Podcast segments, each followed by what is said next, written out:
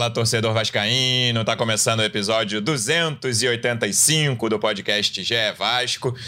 Eu sou o Luciano Melo, depois de uma vitória com show da torcida na arquibancada e com boa atuação do time, não foi brilhante, não chegou a criar uma enxurrada de chances, mas sofreu pouco contra o líder do campeonato. Uma vitória fundamental para essa caminhada do Vasco, tentando fugir do rebaixamento. Todo jogo é fundamental agora. Domingo tem outra final, agora contra o time que está lá embaixo. Vamos lá, vamos conversar sobre tudo o que aconteceu nesse jogo, sobre essa sequência. Estou recebendo aqui uma das repórteres que cobrem o dia a dia do Vasco no GE. Como é que você está, Emanuele Ribeiro? Seja bem-vinda. Fala Luciano, fala torcida vascaína, pela segunda vez consecutiva aqui a gente falando depois de uma vitória do Vasco. E contra o Cuiabá a gente falou exatamente isso, né? Que aquela vitória foi muito importante, não só em questão de pontuação, de deixar o Vasco mais perto de sair da zona de rebaixamento, mas também de mexer com os ânimos do time, com os ânimos da torcida, e a gente viu isso em São Januário na noite desta segunda-feira. A torcida carregou o time os 90 minutos e o Vasco jogou no tom da torcida e conseguiu essa vitória importantíssima, conseguiu fazer um jogo competitivo, um jogo intenso, como não vinha fazendo nas últimas rodadas, e acho que o que o Maicon fala depois do jogo, que o Vasco fez uma partida perfeita, é, tem muita relação com isso, né? Com o Vasco sendo competitivo, conseguindo anular o Botafogo, não deixar o Botafogo jogar, mesmo depois de um início ruim ali do Vasco, os primeiros 20 minutos do primeiro tempo não foram bons, mas o Vasco se encontrou na partida, fez o gol e depois conseguiu anular totalmente o adversário, segurar esse resultado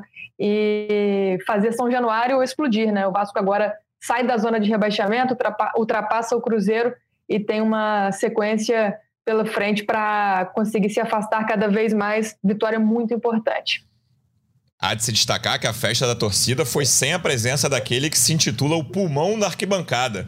O nosso segundo convidado, representante do Vasco no projeto A Voz da Torcida, do canal Portão 9 no YouTube. Como é que você está, João Almirante? Seja bem-vindo. Fala Luciano, fala Manu. Ontem não pude estar em São Januário, estava a serviço da firma, lá no Premier com a galera do Charla comentando, mas acompanhei a festa na arquibancada. De fato, é, São Januário viveu uma daquelas noites de gala, né? Quando a torcida tá, tá embalada e, e o time ajudando dentro de campo e a gente conseguiu essa vitória fundamental sobre o Botafogo, que agora entra em parafuso geral, né? Enquanto o Vasco está num viés de alta aí, o Botafogo, pelo contrário. E no jogo de ontem, concordo com essa análise inicial da Manu, é, os primeiros 20 minutos o, o Botafogo parecia melhor em campo, teve ali uma chance, pelo menos, com o Vitor Sá, o Maicon, que já começava a se tornar o grande personagem da partida, ele corta ali de peito. E, e, depois o Vasco foi entrando aos poucos no jogo, foi equilibrando as ações, encontrou um gol com o Paulo Henrique, que, pô, golaço, né? Já, já domina limpando o Marçal, corta o outro zagueiro, bate no cantinho e sai comemorando. O Paulo Henrique ele já vinha tentando esse tipo de jogada, se vocês lembrarem de outros jogos, esse corte para dentro, Sim. assim. Tanto que contra o Fortaleza ele chega a cortar e aí acaba servindo e sai o gol do Paier, né? Uma jogada parecida que ele vem trazendo por dentro. E ontem ele foi feliz, conseguiu fazer esse gol. E a partir do gol, o Botafogo apaga e o Vasco começa a mandar mais no jogo ali no primeiro tempo e faz um segundo tempo, é, assim, se com a bola o Vasco ainda tem dificuldades e, e teve ontem para matar um jogo que se ofereceu para ser morto no contra-ataque, o Vasco não conseguiu fazer isso. Por outro lado, sem a bola, fez uma partida é incrível mesmo. O Vasco fez um, um, grande jogo sem bola, limitou totalmente o ataque do Botafogo, que é um dos melhores ataques do campeonato. Tiquinho Soares ficou no bolso do Maicon, essa é a grande realidade do jogo de ontem. E, e o Botafogo praticamente não criou. É, é e, e, um indício disso é que o Léo Jardim, que foi grande destaque do Vasco nas últimas partidas, pouco teve que trabalhar na noite dessa quinta, na noite de ontem, né? Enfim, é, de segunda-feira, tô até perdido aqui no tempo. Mas é isso, cara. É, era um jogo em que a gente sabia da importância, né? Sabia do momento psicológico do Botafogo e não podia deixar passar até para a gente colar de vez com força nessa briga. Eu falava no último podcast da importância de se vencer esses jogos que ninguém conta muito, né? Essas vitórias inesperadas e, e o Vasco conseguiu ontem. Nem, nem acho que seja uma, uma vitória tão inesperada, porque nesse clássico da paternidade, o meu rival é o empate, sempre foi, mas era um jogo contra o líder e tal, toda a situação de pressão, e o Vasco consegue vencer e embola tudo nessa reta final. Serão seis rodadas de coração na mão para muitas torcidas, tanto na parte de cima quanto na parte de baixo. É, mano, minha análise do jogo é um pouco parecida com essa do João. Acho que o Vasco não começou bem o jogo, o Botafogo começou bem, ali trocando muito passe no campo de ataque do Botafogo, o Vasco com dificuldade de trocar passe no campo de ataque dele. Mas o, jogo, o gol, o Vasco já tinha melhorado um pouquinho ali, o gol saiu aos 28. Acho que o Vasco sofreu muito ali dos 5 aos 20. E o Vasco já tinha melhorado um pouco quando sai o gol. E aí, o gol bota o Botafogo em parafuso, cara. É, o Botafogo sentiu muito gol. O, como o João falou sobre o Léo Jardim. O Vasco sofreu muito mais contra Goiás e Cuiabá do que sofreu contra o Botafogo para segurar o resultado. Botafogo pouco ameaçou, claro que ficou muito com a bola no segundo tempo, mas até, sei lá, 20, 25 ali, o Vasco ficou bastante com a bola. Eu tava imaginando no intervalo, pensando, cara, vai ser isso aqui, uma pressão absurda do Botafogo no segundo tempo, e passou longe de ser. A verdade é essa. Claro que tava todo mundo tenso pra caramba, ali no coração na mão, até o Voaden apitar o fim. Mas foi um segundo tempo de pouco sofrimento. Mas aí, pra, como o, o, João sabe, eu sou a, o, o, não é um pessimista, mas eu sou a pessoa que freia a euforia nesse podcast.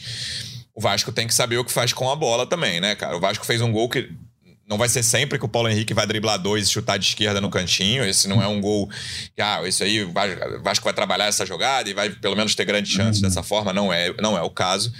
E como o Ramon falou isso, sem ser perguntado na coletiva, né? Achei isso curioso. Ele falou: tá faltando contundência, a gente precisa matar o jogo. Do, do nada, assim. Ele falou: eu preciso corrigir isso. Quando, perguntado, quando perguntaram sobre o que, como pensar para o jogo de domingo, que é um jogo fundamental, ele falou isso do nada. Então, acho que são dois pontos para a gente ficar de olho. Um, como o time entra, né? Claro que o América é um time pior do que o Botafogo, mas é um time. Eu tô. Ô, João, eu tô com medo desse jogo, a gente vai falar mais pra frente Não, disso. todo mundo tá, porque esse é o jogo da responsabilidade total. Exatamente, é um jogo muito é diferente. Acho até que o clima da torcida, a torcida tem a sua. Claro que a torcida não fargou, mas tem a participação dela, a importância dela no domingo, como teve ontem. Então, o Vasco tem que saber como começa as partidas e depois, quando sai em vantagem, o Vasco, por exemplo, nos últimos três jogos saiu, levou um empate e conseguiu segurar as duas vitórias, sendo que uma conseguiu o segundo gol já aos 52 do segundo tempo tem que conseguir segurar esses resultados e ampliar. O, o, o ontem, como o João falou, é, para mim é a definição perfeita. O jogo se ofereceu ao Vasco depois do primeiro gol. O Botafogo. Ficou, e aí a substituição depois do Lúcio Flávio lá, eu achei que matou os caras que estavam jogando. Tipo, o Tietchan e o Danilo Barbosa, que estavam bem no meio-campo do Botafogo, morreram uhum. de cansaço. assim. O Tietchan recebeu duas bolas perto da área do Vasco, ele não teve força para chutar, assim, chutou em cima do cara do Vasco, porque ele tava uhum. completamente sem perna. E a defesa do Vasco tá muito bem, curiosamente, né? Se a gente pensar no início do campeonato.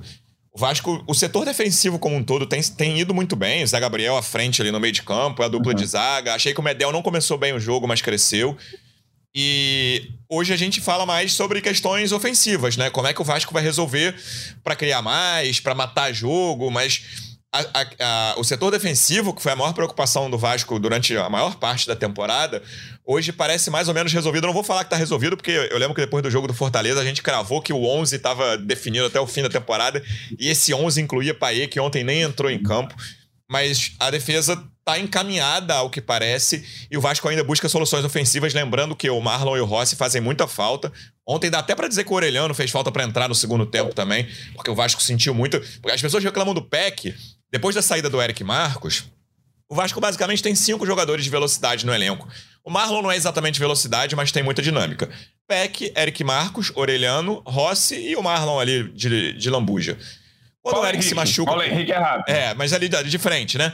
Quando o Eric se uhum. machuca com 5 do segundo tempo, só tem o Peck, cara. E aí foi até curioso que quando ele foi botar o Jair, na placa ele primeiro botou o número do Peck para sair. E eu falei, pô, não de... eu discordo, Sim. mas depois ele mudou pro Paulinho. Aí o Peck acabou saindo já aos 45, beleza. Mas o Vasco tem essas lacunas e, e esse, o Marlon e o Rossi estão fazendo muita falta ali no setor ofensivo. É, nesses primeiros 20 minutos do, do clássico contra o Botafogo, o Vasco não conseguiu chegar à frente, né? Tanto que eu acho que o, o gol sai na primeira finalização do Vasco pro gol, Sim. né? O gol do, do Paulo Henrique. Um herói improvável, porque o Vasco não tinha muitas opções ali para chegar a esse ataque. Acho que o Vasco tem um problema grande no ataque, não só por conta da, das contratações que fez na temporada, mas por causa também dos desfalques recentes. E ontem, antes do clássico, veio mais essa notícia de o Orediano ter sofrido uma fratura na mão contra o Cuiabá e desfalcar o time também, né? A gente falava na, na no último episódio aqui sobre como o Orediano poderia crescer, ganhar mais oportunidade, mais minutagem com o Ramon Dias, principalmente uma peça importante para entrar no segundo tempo, e acho que seria ontem contra o Botafogo uma opção interessante. O Ramon Dias acaba tendo que colocar o, o Alex Teixeira e perder essa velocidade, essa intensidade que tinha na frente. Mas mesmo sem essa peça de velocidade, sem esse, esse jogador para fazer a diferença ali no ataque, acho que o Vasco conseguiu lidar bem com o que tinha à disposição. Esse gol do, do Paulo Henrique é algo atípico, não dá para se apoiar nesse jogador, mas acho que o que faz o Vasco nesse momento criar uma, uma esperança para a torcida não é só a luta do time todo, a entrega do time todo, como foi nesse jogo contra o Botafogo, mas é que o Ramon Dias, mesmo com essas dificuldades, tem encontrado essas soluções dentro do elenco. Tanto que você fala da defesa, Luciano, e dois dos jogadores da defesa do Vasco hoje, é, o Maicon e o Paulo Henrique, eram há pouco tempo jogadores totalmente descartados dentro do clube e até mesmo pela torcida. E aqui pela gente também, a gente falava muito sobre como o Maicon, depois da estreia dele contra o Cruzeiro, não poderia ter sido contratado, não poderia é, entrar mais nesse time. A gente falava que era um jogador mais para ajudar no vestiário, com a sua experiência, com a sua liderança.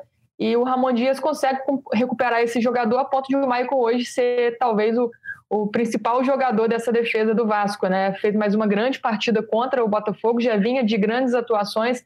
Acho até que já vinha merecendo essa vaga aí no lugar do Léo a alguns jogos e agora ele entrou contra o Cuiabá, se firmou contra o Botafogo. Ele e o Medel fizeram mais uma partida muito segura.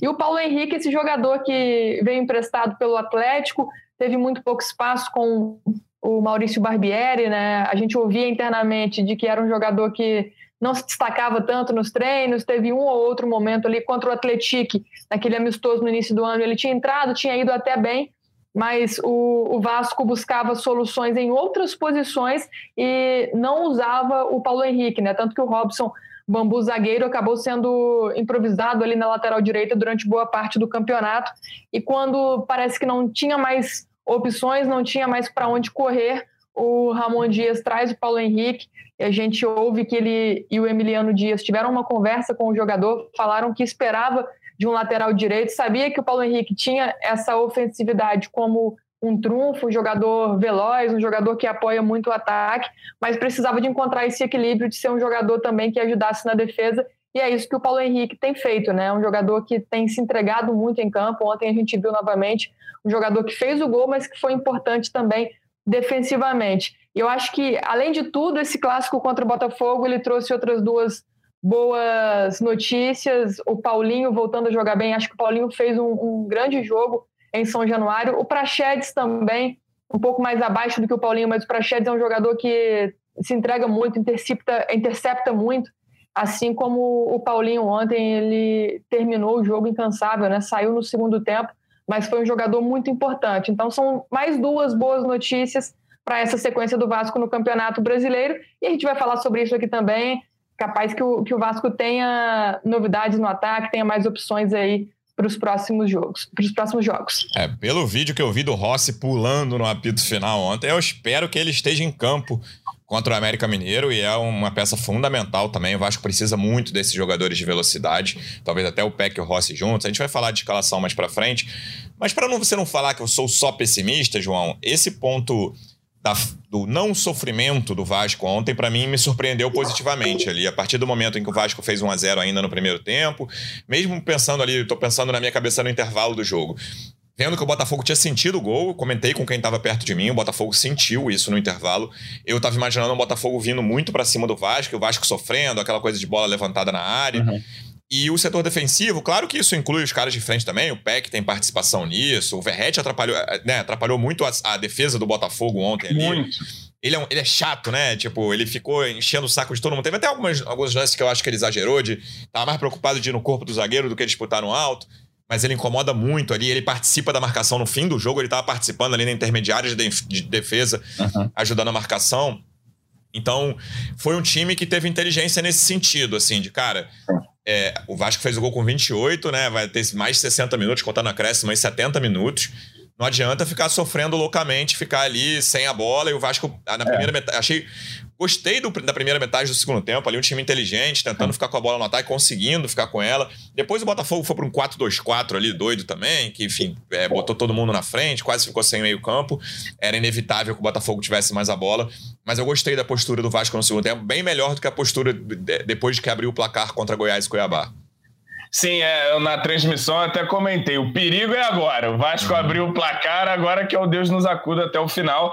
Mas nesse jogo teve um, uma, uma diferença em relação a outros. O Vasco sofreu bem menos, embora eu estivesse com meu coração na mão até o apito Óbvio. final, né? Porque, enfim, tá ganhando só de 1 a 0 Não era um jogo que o Botafogo pressionava, criava chances. O Vasco conseguia ficar com a bola, conseguia umas escapadas. E acho que o segundo tempo termina muito mais próximo do Vasco matar o jogo num, num, gol do que o Botafogo é, empatar a partida, né? Então isso foi realmente não interessante. que matar, não que você fica, ficaria tranquilo se tivesse 2 a 0 ao fim do primeiro tempo, né? Não, não, nem um pouco. Até porque 2 a 0 é o placar mais perigoso do futebol, né? Pro Botafoguense é o 3 a 0 agora.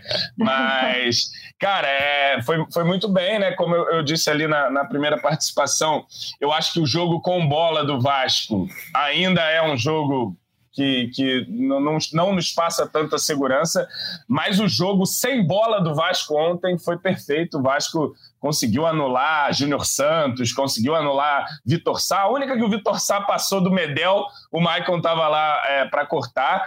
Piton muito bem na defesa, né? não apareceu tanto no ataque, mas firme na, linha de defesa. O Paulo Henrique faz o gol e também firme na linha de defesa. Mais uma grande partida do Zé Gabriel na frente da zaga ali, ganhando tudo. Não forte. deixou o Tietchan jogar, né? Não deixou jogar, o cara marcando. E um time muito vibrante, né? Acho que essa, esse clima da arquibancada também passou para o campo. Nos 45 minutos finais, teve uma bola ali que recebeu o Segovinha. Tinha três malucos maluco assim em cima dele. Já nos acréscimos ali. Dando carrinho, enfim, o time lutando muito até o final. E, e, conseguiu esse resultado muito merecido contra o Botafogo, apesar de não ter sido um grande jogo, assim, um espetáculo, chances de gol e tudo mais, mas foi um jogo é, muito disputado e que o Vasco é, dividiu cada palmo de campo ali e, e fez prevalecer a força de São Januário para sair com a vitória em cima do seu mais tradicional freguês. E não era sem tempo dessa freguesia voltar, né? O Vasco passou um tempo aí perdendo para Botafogo toda hora, para Fluminense e tal, e conseguiu dessa vez vencer em São Januário, apagar a história do último jogo Vasco e Botafogo em São Januário também e, e levar esses três pontos para casa, com uma linha de defesa é, que vai se acertando, né? Que vai, vai chegando a sua melhor composição que eu vejo agora, que é Paulo Henrique, Michael Medel e e Piton e o Zé Gabriel ali na frente, num momento decisivo do campeonato. É um time que tem tomado muito pouco gol agora, né? Tomado menos gols com essa formação. Aliás, com o Maicon, o Vasco tomou seis gols em dez jogos. O Maicon. 11 é, jogos. 11 jogos. Quando ele joga, a média de gols que o Vasco sofre é, abaixa muito. E, enfim, o cara tá, tá de desacreditado se tornou aí o grande pilar da zaga do Vasco, ao lado do Medel, que já é lugar comum elogiar o Medel desde que chegou, desde que entrou na zaga, tomou conta ali. E ontem ainda deu uma gastadinha no nosso Diego Costa lá, que tentou entrar na mente dele, mas a mente de Gary Medel é impenetrável, meus amigos. E ali, depois daquele lance, o Diego Costa saiu do jogo, né? Achei ele muito mal. É. Ele tinha acabado de entrar quando ele tentou ali a expulsão do Medel, cavar uma expulsão, que eu achei que não foi lance disso, longe, estava vendo depois o replay teve nada para vermelho. Aliás, ali. a arbitragem ontem, eh, me parece que o. Que, que, que o Tietê saiu jogando. Cara, o Tietê reclamou, eu vi depois também. Ele reclamou de um lance de falta que saiu o gol anulado. Foi o gol anulado. É. Ele reclamou de um lance de falta no gol anulado. Que isso, cara? Peraí. É, pois é. Hum. Não, e assim, acho que a arbitragem do Voaden foi é, não, não, não, teve grande, grande interferência no jogo. Tem um lance ali no começo, uma disputa com o cotovelo. É um lance de amarelo, eu acho. Ele não deu, mas é, é, a expulsão para mim seria é. exagerado. É exagerado, né? Mas podia ver lá no VAR, né? O VAR, vamos chamar aí da próxima vez, mas tudo bem.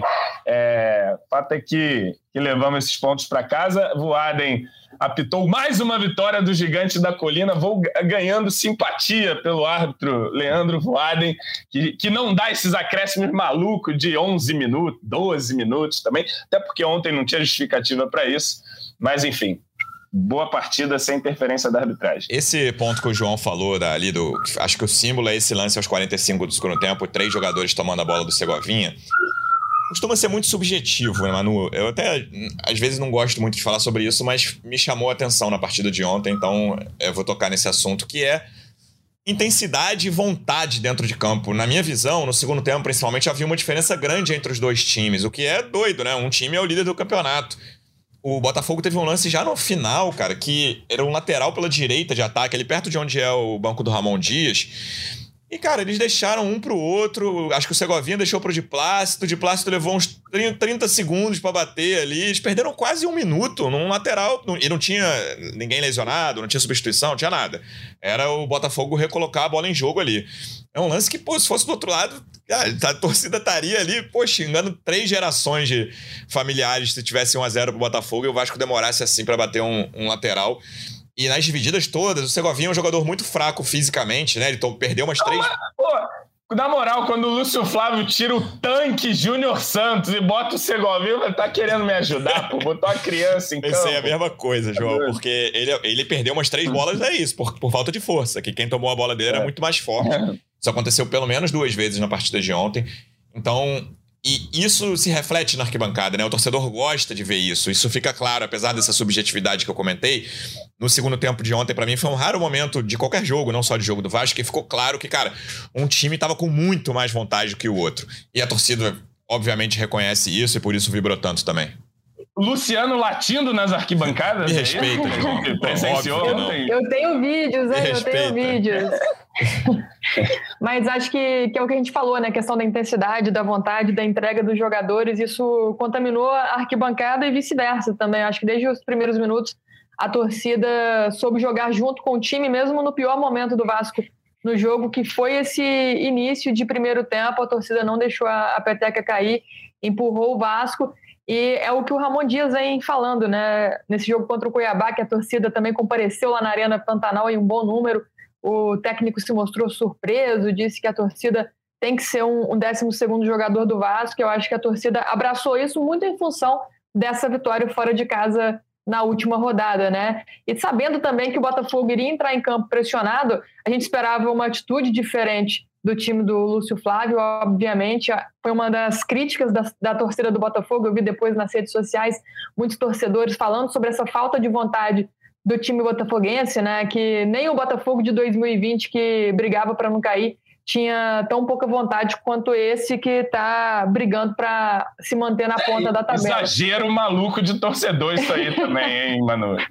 É, sim, não, sim, sim. Mas eu acho que, que o Botafogo realmente não apresentou o que a gente esperava, né? E o Vasco teve o seu mérito de conseguir anular esse time, de jogar a pressão para cima desse, desse, time, né? O lance do Medel, por exemplo, com o Diego Costa, é um, um exemplo clássico disso, né? De que, de que o Vasco conseguiu jogar com essa pressão também do adversário sabia que vencer esse jogo seria muito importante para manter essa questão do anímico do elenco, do, dos torcedores, da comissão técnica, vencer um clássico contra o líder do campeonato com uma sequência difícil pela frente, né? Esse jogo contra o América em casa é um jogo que o Vasco vai precisar vencer porque a responsabilidade está nas mãos do Vasco, diferentemente de ontem, quando a gente falava assim, ah, talvez empatar contra o líder do campeonato, dependendo da circunstância que, que fosse esse jogo, não seria tão ruim. Claro que depois começou vencendo e tendo ali um domínio da partida, controlando o adversário, só a vitória interessava ao torcedor no, no fim do jogo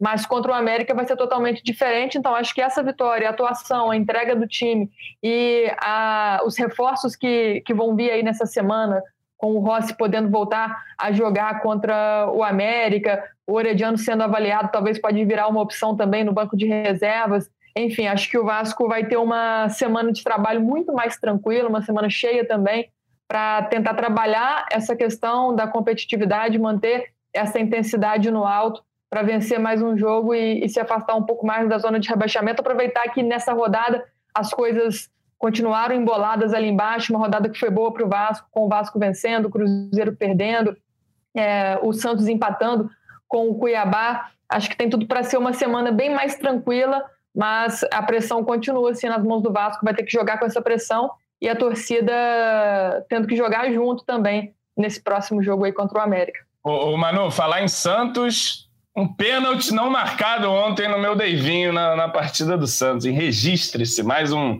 presentinho do, da juizada para o Santástico. Ô, João, você tem o um contato daquele influenciador que falou que o Maicon tinha ranking de balsa depois da estreia? Não tenho. Aquilo é um canalha, rapaz. Aquilo é um vendido das organizações Globo. Tá doido. Mas. O que, que, que, você tem a dizer sobre a atuação de Maicon God of Zaga, João? Cara, o Maicon, ele, quando veio, ninguém tinha grandes expectativas nele. Tem um, um, rapaz que trabalha na Globo também, é editor, apresenta podcast também, que ele comentou no meu WhatsApp: que isso, cara, o Vasco tá maluco, aposentado e o caramba. Veio no pacotão e, bom, com é... o Rua Seco e Carabarral, vale lembrar. É, Pois é, né? Enfim, mas ele veio sem grandes, com, quer dizer, com as piores expectativas, não era sem grandes expectativas, era com as piores.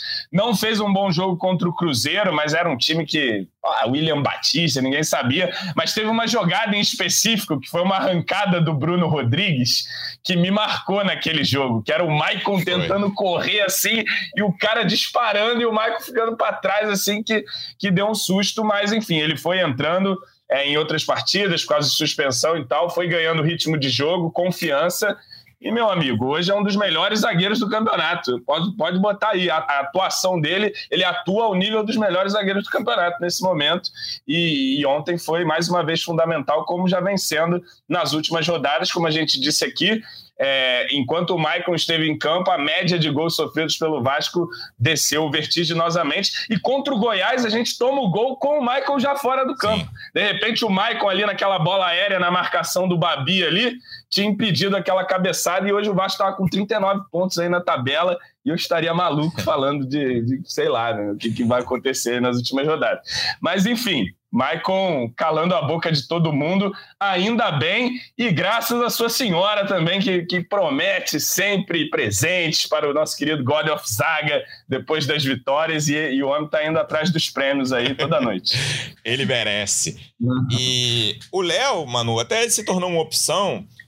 Né? Eu até comentei com o João aqui que eu, quando a, o Eric Marcos caiu ali no. se machucou no início do segundo tempo eu pensei, cara, eu botaria o Léo, e eu sou retranqueiro, né? Eu botaria o Léo e, e, botaria o Piton na segunda linha de ataque ali, porque Paê e Alex, para mim, eu até falei na, na hora assim, não bota o Paê. Ele, ele me atendeu não botando o Paê, mas eu acho que o, que o Alex não era a melhor escolha, ainda que eu esteja. Hoje eu já eu fui vetado censura prévia nesse podcast. O João falou que eu não podia criticar o Ramon não Dias no episódio de hoje. Acho que ele, eu teria feito isso botaria o Léo ali no início, na, quando saiu o Eric Marcos, né? Cinco minutos. É por isso que tempo. o senhor está apresentando podcast e o Ramon Dias está aí milionário. Tem, tem pouco título na carreira, o Ramon Dias, é, né? Eu é. tenho o total de zero títulos na carreira. e. Mas o Alex eu achei que foi quem destoou ali no segundo é. tempo, é, não conseguiu dar sequência, teve algumas chances ali de matar o jogo e não conseguiu. Mas o Léo é um cara que vem entrando, né, Manu? Mesmo com isso, era titular absoluto, capitão do time até a chegada do Medel, e perdeu espaço. E concordo contigo que até o Ramon talvez tenha demorado um ou dois jogos ali para oficializar a titularidade do Maicon. Mas, mas agora oficializou e o Léo é um cara que tem participado dos jogos. Foi a mesma coisa contra o Cuiabá, tem entrado na reta final ali, ajudado principalmente quando o Vasco está em vantagem.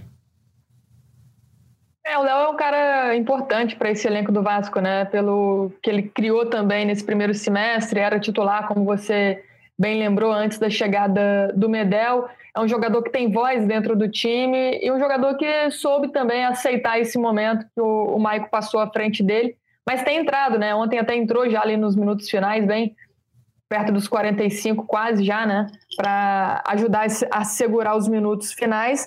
E o Maicon não tem como, né? Não tem como deixar o, o Maicon no banco nesse momento. O Maicon tem sido um cara incontestável, tem feito atuações muito seguras, é, uma regularidade muito grande. Ontem, cortando todas as bolas possíveis, o jogador com, com uma energia muito grande dentro de campo tem conseguido atuar por mais tempo também, né? Essa era uma preocupação que em alguns jogos aí que ele foi titular, ele saía no segundo tempo, cansado, com cãibra, e agora tem conseguido segurar por, por mais tempo.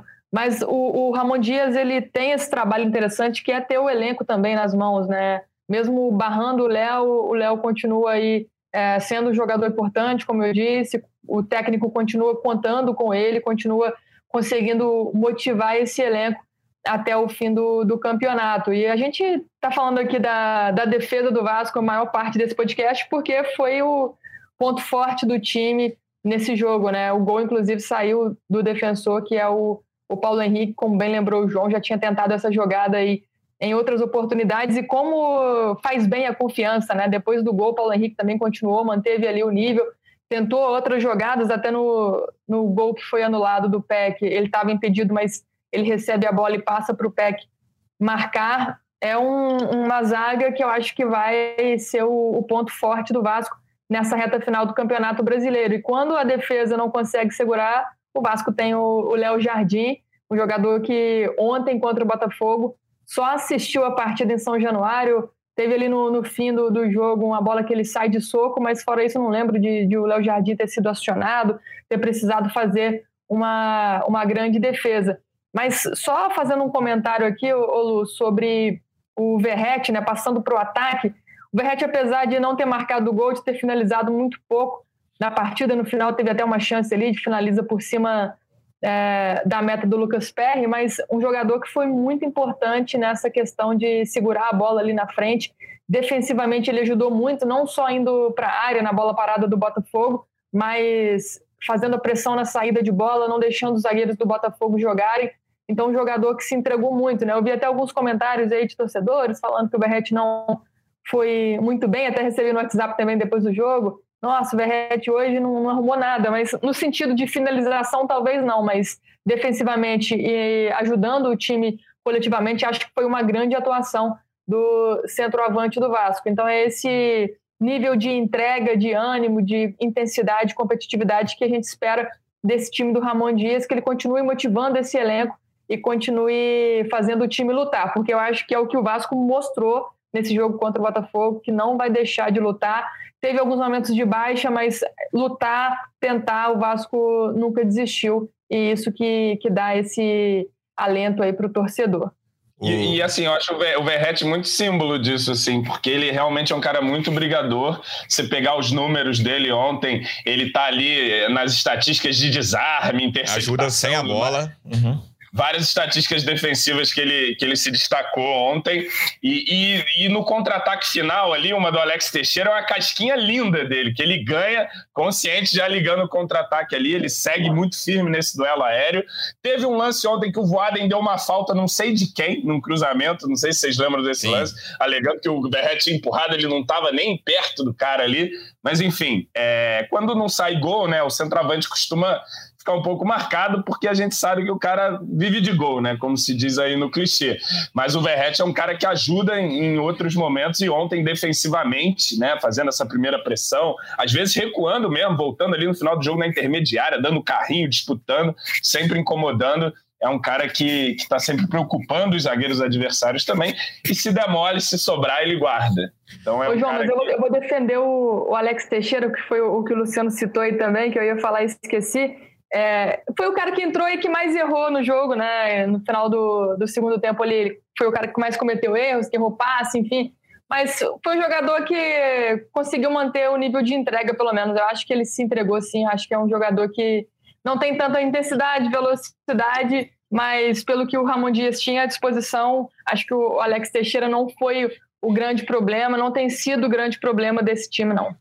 É, que entrega, eu concordo contigo, mas entrega eu acho meio obrigação, mano. Pega 11 bonecos na arquibancada ali, que eles vão, eles vão ter entrega e não vão jogar nada. Obviamente o Alex é muito melhor do que os 11 bonecos da arquibancada. Ô, filho, Deus. uma vez eu fui jogar na Vasco Cup no final do ano passado, lá no, em São Januário. Rapaz, tu não sabe o que é ir e voltar no, naquele campo ali. Você se é entregou uma, uma vez, né? Dois minutos de entrega é, de João Almirante. Eu, eu fiquei na zaga, né? Aí teve um escanteio pro nosso time, o amigo na zaga falou, vai lá. Aí eu fui. voltei. Aí teve outro, ele falou: vai lá não, vai lá tu, eu não vou mais não, vou ficar aqui, velho, guardar minha posição. É, é duro, rapaz. De fora é bem mais fácil. Ô, João, eu comecei esse podcast com uma missão e vou colocá-la em prática agora, que é botar os pés no chão sobre essa partida contra o América Mineiro, cara. É, e acho que a torcida tem muita. Eu falei isso no começo.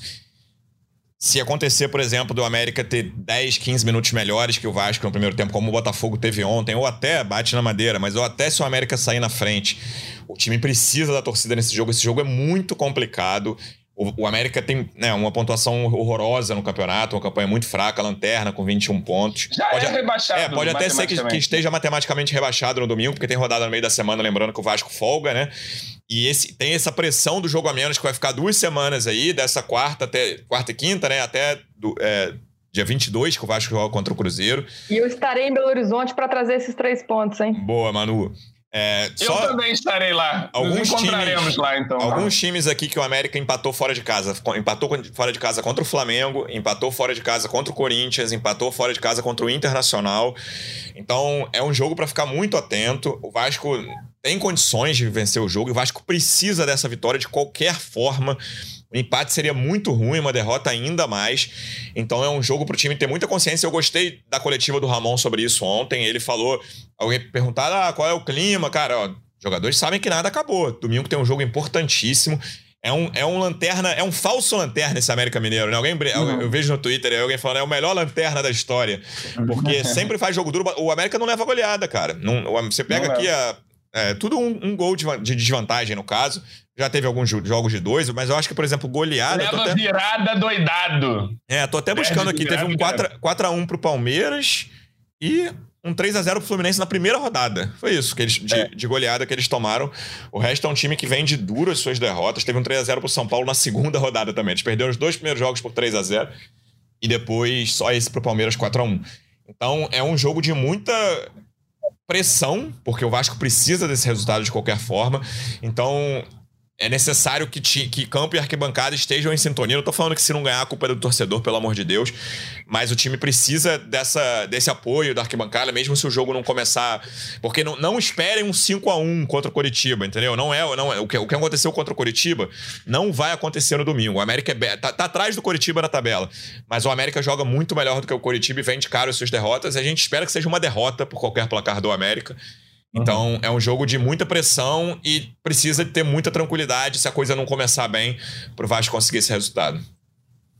Eu acho que, que, que é isso. É, você resumiu bem. É, apesar do América estar tá na última colocação, você assiste os jogos do América e vendo o desempenho do América, você não entende por que, que ele está é, tá tão mal no campeonato, né? Já vi o próprio jogo do Vasco e América. exatamente. Em, 11 contra 11 só deu América é uma prova disso. É um time que, que vende realmente muito caro as suas derrotas e que agora eu, eu, eu fico até com dificuldade de imaginar a postura do América, porque o América ó, joga tranquilo, né? Tá rebaixado aí, não tem por que ficar numa retranca, enfim, não tem, não tem por que enfim, tá, também atacar igual maluco, vai uhum. vir jogar um, um jogo equilibrado. É, e, é, um, é um time com muita pressão contra um time sem pressão nenhuma, né? O América joga aqui como se fosse um amistoso e joga para tentar trazer drama para os outros, né? Claro. Para tentar calar o estádio. Essas são as motivações aí do América, mas a nossa tem que ser maior. A nossa é ficar na, na primeira divisão, é, é, é uma salvação do projeto do Vasco, porque cair pro, do, no Vasco no primeiro ano de SAF seria terrível, você ter que usar dinheiro de aporte para cobrir rombo de televisão que uhum. não vai entrar e tudo mais. Então essa é uma temporada em que o Vasco tem que sobreviver de qualquer forma, vai jogar em casa é mais time que o América, apesar do, do América ser um time aí também Sim, com, com as, com, as, suas qualidades. Então, assim, é o favorito para esse jogo e tem que confirmar isso. E a torcida tem que jogar junto. Aquele 0 a 0 no primeiro tempo, Luciano Melo. O intervalo tem que ser aquele burburinho de vaia e depois um vamos ganhar Vasco e levar a galera para cima temos que jogar junto. A gente tem conversado muito isso no Portal 9, que, que existem muitas críticas a serem feitas ao trabalho do Vasco nessa temporada, montagem de elenco, que aconteceu no primeiro turno, várias escolhas questionáveis, é, mas a gente tem que botar essa frustração numa gavetinha agora nessa reta final, abraçar esse time, apoiar esse time mesmo na, na dificuldade para tirar o Vasco desse buraco. E aí, com o Vasco salvo, a gente começa a passar o cerol onde deve ser passado aí e, e fazer as críticas e, e, os questionamentos que são muito pertinentes para essa temporada do Vasco. A gente vai tentando salvar, está num momento agora é, da torcida é, abraçando o time, abraçando a comissão técnica, todo mundo curtindo o Ramon, mas a gente sabe que se errou muito nessa temporada, se subestimou muito o Campeonato Brasileiro, a gente podia estar numa situação tranquila já nessa altura, se, se algumas medidas tivessem tido é, sido feitas antes, né? A escolha de um técnico, enfim, vários, vários detalhes aí nessa nossa temporada. Mas agora é o momento é de apoiar, é de ir com espírito de, de, de luta para São Januário e ajudar o Vasco a, a, sair desse buraco, como a torcida sempre fez, né? Se o Vasco saiu da segunda divisão ano passado, muito se deve à força da torcida em São Januário. E se o Vasco permanecer na Série A, como a gente acredita que vai, também vai ter uma grande parcela da torcida aí nessa conta. É isso. E lembrando que os rivais estão todos ali, né? O campeonato deu uma ensanduichada ali na, na, na parte de baixo de novo o que é bom, mas, por exemplo, o Goiás continua ganhando o jogo, o Santos continua pontuando. E tem isso, é, essa, essa questão da pressão, eu ia até falar isso do Santos. O Santos conseguiu fazer um bom jogo contra o Flamengo fora, tudo bem que era em Brasília. Mesmo no 11 contra 11, o Flamengo teve um expulso ali com o Gerson no primeiro tempo ainda. E aí era um jogo de pressão do, toda do Flamengo. E o Santos conseguiu fazer um bom jogo. E ontem, eu não vi o primeiro tempo que eu tava voltando para casa. O segundo tempo do Santos contra o Cuiabá foi indigente, assim, muito ruim. É. E eu li pessoas falando que o primeiro foi pior do que o segundo. O, o Santos um, fez uma partida horrorosa num, num, jogo que ele tinha essa pressão do, de ganhar do Cuiabá de qualquer forma.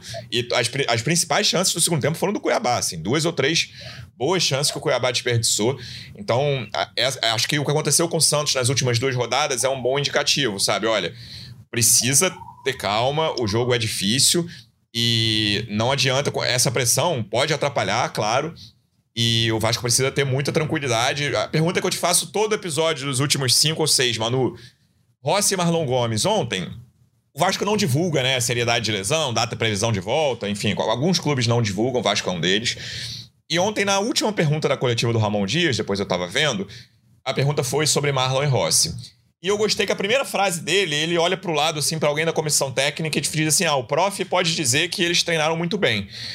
Essa. E, mas a gente tá com calma para eles voltarem 100%, não voltarem a sentir lesão, enfim, a resposta dele foi cautelosa, mas essa, essa primeira frase da resposta, com o vídeo do Rossi pulando ali no apito final, as duas coisas me deram esperança de pelo menos um deles estar à disposição nessa partida contra o América. É, ele fala com o preparador físico, se não me engano, uhum. que está ali do lado dele na coletiva.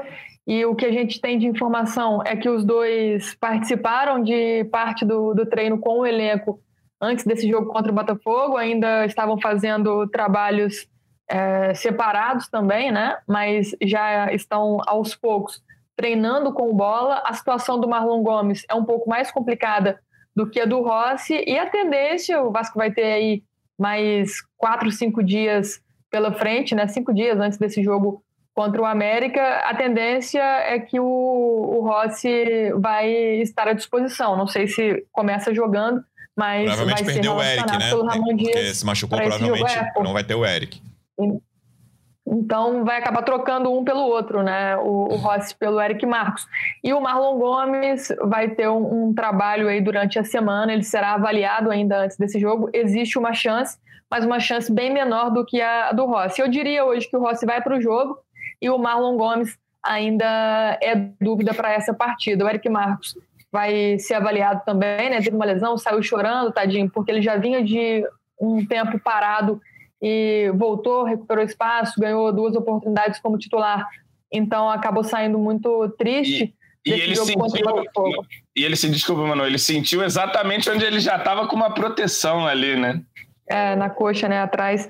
E o, o Vasco está tendo uma cautela muito grande, porque no caso do Rossi, principalmente, né, ele tinha machucado, ficou fora de dois jogos, se não me engano, depois voltou e saiu de novo machucado, foi contra o Fortaleza, né? e ele saiu muito abalado, enfim. Então o Vasco não quis forçar a barra para ter o Rossi antes à disposição, mesmo ele fazendo muita falta para esse time. Então terá mais uma semana, acredito que o Rossi vai estar em campo sim. E o Orediano, que a gente também não tem essa informação do clube ainda, né? Teve uma fratura na mão para entender a seriedade, porque dependendo do que for, dá até para o jogador ir para o jogo sim e ficar à disposição, pelo menos, quem sabe, como uma opção aí no segundo tempo. Ele quebrou a mão como? Fazendo o coelhinho? Eu não vi qual o lance que ele quebrou a mão. Que ele foi, fez o gol, tava normal ali, e, enfim, não. Deve ter sido alguma coisa que nem sentiu, né, no jogo, é. e depois aconteceu, sentiu e, e, fez o exame e deu essa fratura aí. Mas pelo que, que o Vasco falou, não é algo tão grave, mas ao mesmo tempo é algo que o tirou desse jogo contra o, o Botafogo. Tem, é. tem, que dar aquela, igual o Luxemburgo falava, falou uma vez pro Thales. Não tá treinando não, na mão. Tu é goleiro, pô? tu tá, tá machucado na mão e não tá treinando, não tá jogando? Vai, pro jogo, tudo bem, né? Tem que cair no chão com a mão e tal. Mas, pô, esquisita essa Vou terminar com um comentário do Gajo Romário Fotografia. Se estiver errado, vocês cobrem o Gajo Romário Fotografia que colocou aqui. Eu tenho fontes internas, os dois vão pro jogo, o Marlon vai treinar com bola na sexta e o Eric vai fazer exame. Se o Rossi já está recuperado, o Eric vai fazer exame. Então, ah, o, informa Gajo Romário é Fotografia. É isso, terminando com informação que não, que não, é minha, mas é do, é do nosso do ouvinte Romário. telespectador aqui do YouTube. Então a gente vai voltar depois dessa partida contra o América. Jogo importantíssimo. O Vasco precisa vencer os jogos em casa nessa reta final, porque se não vencer vai ter que arrumar ponto em Arena da Baixada, em é, Arena do Grêmio, né? Lugares em que o Vasco não costuma arrumar ponto. O próprio Mineirão contra o Cruzeiro, jogo difícil, jogo que deve ser um confronto direto. Então o negócio é vencer as três em casa. América, Corinthians e Bragantino. Na teoria, o América é o mais simples dele, mas, por exemplo, eu acho que o América joga melhor que o Corinthians ultimamente, mas o, é. o tem a pontuação bem menor. Então, um jogo fundamental, que só a vitória interessa, o maior clichê do futebol, mas é isso. Domingo Vasco Vai perguntar pro, pro João, não, quem que vai entrar no lugar do Eric Marques? Vamos lá, vai Rossi, João? É, ótima lembrança, Manu. Dá os seus 11 e não vale dizer o que o é. Ramon escalar. Ó, Jardim, Paulo Henrique, Michael Medel, Piton, Zé Gabriel, Paulinho e Praxedes. A gente pouco falou do Praxedes, que é um jogador que ele dentro da mesma partida eu, eu falo boa Praxedes e falo Praxedes, suma da minha vida para sempre. No mesmo jogo eu, eu falo as Não, duas No mesmo minuto às vezes. É, pois é. é Paulinho, Praxedes e, e, e Zé Gabriel, Peck, Verrete e o Rossi ele não vai estar à disposição. Esse é o problema. Eu acho que o Rossi, o Rossi então, eu acho que vai eu, estar. Eu acho. Mas para iniciar o é, jogo, meu palpite é, que o Rossi fica no. É, palpite que o Rossi fica no banco. Meu palpite. Também não tenho fontes internas.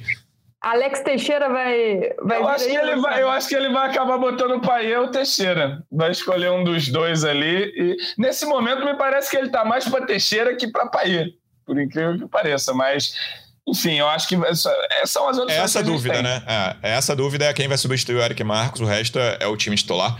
Acho que tá com muito jogador pendurado, lembrando que depois tem o um jogo contra o Cruzeiro. É bom que não tenha. É bom que seja um jogo tranquilo, como foi o de ontem, né? O Vasco teve o cartão do é. Medel, o cartão do Paulinho, que foi um bom cartão ali, parou um contra-ataque que podia ter, ser perigoso, ele agora tá pendurado também. Mas foi um cartão que ele deveria ter levado, foi um cartão consciente. E tem que ficar, tem que segurar esses caras mais importantes aí. Depois o Paulinho já tá pendurado de novo, né? Isso, isso. Caraca, Paulinho. É, tem que segurar. De volta então depois dessa partida contra o América, quem sabe com mais uma vitória do Vasco. Manu, obrigado mais uma vez pela presença. Até a próxima. Valeu, Lu. Valeu, João. Valeu, torcida vascaína. Um abraço. João, obrigado mais uma vez pela presença. E vem a próxima com vitória. Até lá. Valeu, Luciano. Valeu, Manu. Valeu pra galera que acompanhou a gente aqui. E é domingo, né? É quatro horas seis do jogo meia, ou não? Seis e meia. Seis e meia seis e meia, estaremos lá em São Januário. O pulmão da torcida não faltará a este compromisso. Pode ficar certo. É isso, torcedor vascaíno. Obrigado mais uma vez pela audiência. Até a próxima. Um abraço. Vai o Juninho na cobrança da falta. Gol!